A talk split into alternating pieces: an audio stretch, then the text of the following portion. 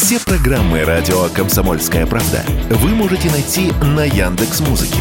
Ищите раздел вашей любимой передачи и подписывайтесь, чтобы не пропустить новый выпуск. Радио КП на Яндекс Музыке. Это удобно, просто и всегда интересно. Автоньюз. Совместный проект радио КП. Издательского дома «За рулем». В 2023 году АвтоВАЗ соберет на заводе Nissan в Петербурге до 10 тысяч автомобилей. И это будут вовсе не Ниссаны, а автомобили Лада, причем принципиально иные, каких вы даже еще не видели – с вами Максим Кадаков, главный редактор журнала «За рулем». О судьбе завода Nissan мне удалось детально поговорить с главой АвтоВАЗа Максимом Соколовым. Как вы знаете, завод в Петербурге передан в управление АвтоВАЗу. И вот самое интересное из сказанного. Насколько сложно будет АвтоВАЗу организовать производство на заводе Nissan? Максим Соколов ответил неожиданно. Когда я ходил по этому заводу, было впечатление, что я хожу по АвтоВАЗу. Те же стандарты безопасности, те же принципы контроля качества и организации труда, та же схема логистики, даже цветовая гамма знакома. И это неудивительно, поскольку «Лада» входила в группу «Рено-Ниссан».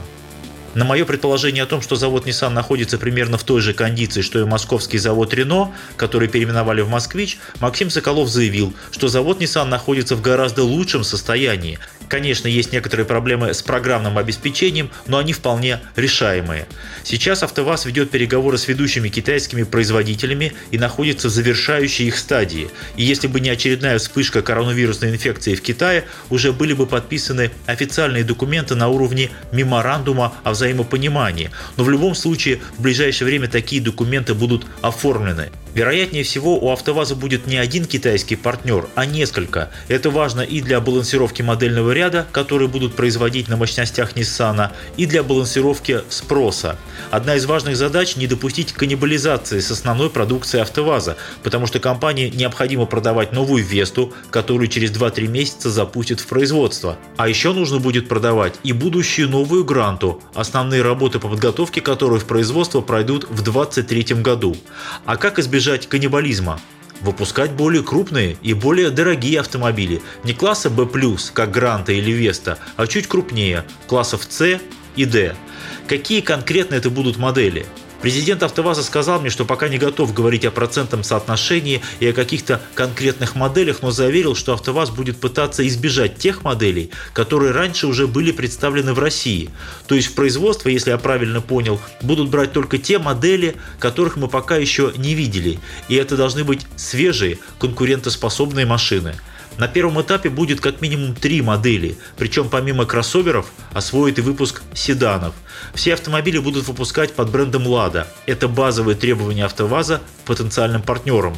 Еще одно принципиальное условие – допустимость локализации этих моделей и даже частичной их унификации по некоторым компонентам с той продуктовой линейкой, которая сейчас выпускается на «АвтоВАЗе». Говоря проще, на китайские по своей природе автомобили с логотипом «Лада» будут постепенно внедрять наши компоненты, узлы и агрегаты. Какие именно это будут узлы – сиденья, двигатели или стекла – говорить пока рано.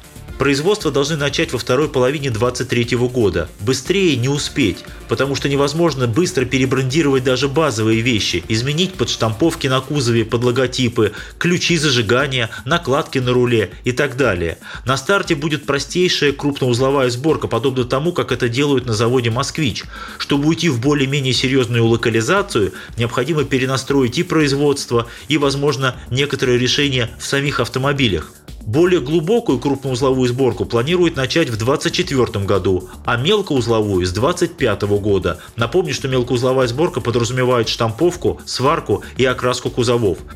Сколько же в 2023 году будет собрано машин? Максим Соколов ответил, что на заводе Nissan можно собрать столько автомобилей, сколько позволит рынок. А на 2023 год прогнозы по автомобильному рынку России достаточно пессимистичные, о чем я уже рассказывал на радио «Комсомольская правда».